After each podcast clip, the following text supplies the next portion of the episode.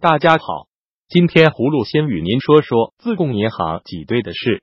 十一月二日，四川自贡民营股份制自贡银行发生大批民众疯狂挤兑提款事件。网上有消息指，自贡银行三名负责人卷款出逃。据网民拍摄的片段显示，银行挤满了市民，救护人员用担架将不适的民众移走。当地政府发出通告否认该消息，并透过当地电视台播出有关信息，指自贡银行运作正常，呼吁民众不要相信谣言。当地警方之后更声称拘捕一名三十一岁姓叶的网民。叶向警方承认传播不实谣言，恶意重伤。自贡银行是中国一家地方性股份制商业银行，总部位于四川省自贡市，创立于二零零一年十二月，其前身为自贡市商业银行，二零一七年更名为自贡银行。自贡银行现时拥有十个管理型、三十二个营业网点，并发起金堂汇金村镇银行，有员工六百五十余名。葫芦认为，中国政府应高度关注自贡银行挤兑事件，这可是老百姓的血汗钱。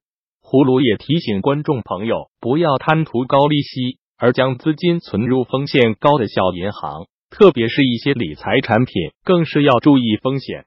接着，葫芦与您说说京东集团董事长刘强东性侵案件的进展情况。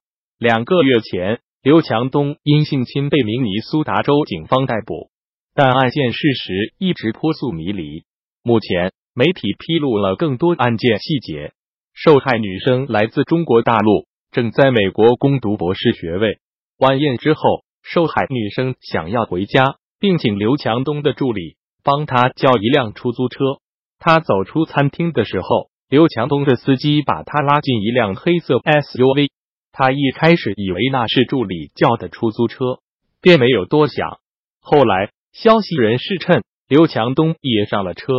刘强东的助理坐在前排，司机带他们去了南明尼阿波利斯的一处豪宅。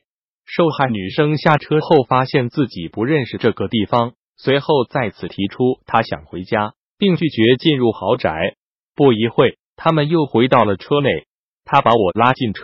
女生后来发信息跟朋友说，在车里他开始对我动手动脚，我让他停下。他不听。大概晚上十一点的时候，司机把他们送到女生的公寓。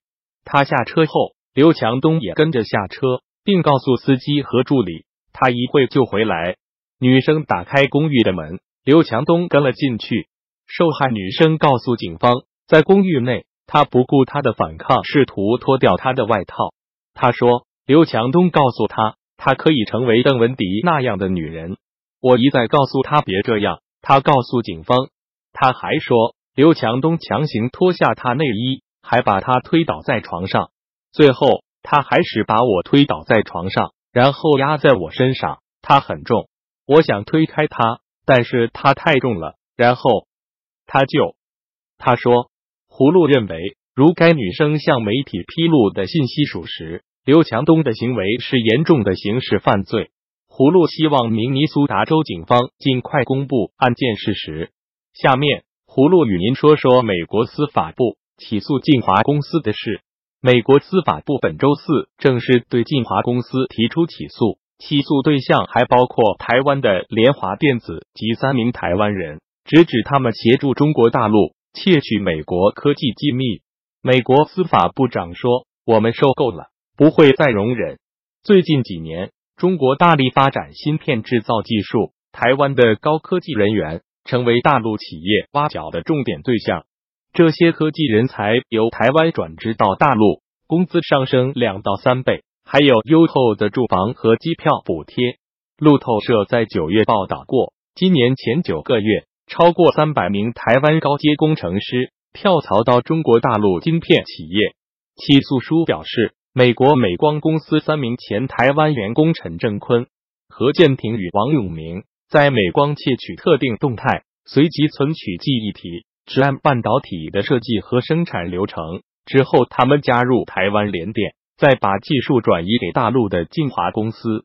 美国商务部在十月二十九日宣布，中国福建晋华被列入出口管制实体清单。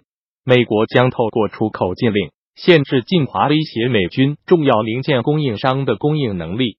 葫芦认为，中国政府应严格遵守国际贸易规则，窃取西方国家科技秘密为国际法所禁止。目前，西方国家对中共的技术窃取事件已经开始关注和打击。葫芦希望中共引以为戒，不要再重蹈中兴。晋华公司的覆辙。最后，葫芦与您说说朝鲜契合的事。朝鲜外务省在本周五发布的一份声明中说，如果美国不解除经济制裁，朝鲜将恢复其原来的政策，同时发展核武器和经济。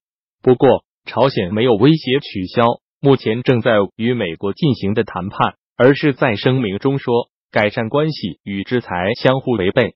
朝鲜指责美国破坏了朝鲜领导人金正恩和美国总统川普今年六月在新加坡峰会上共同做出的承诺。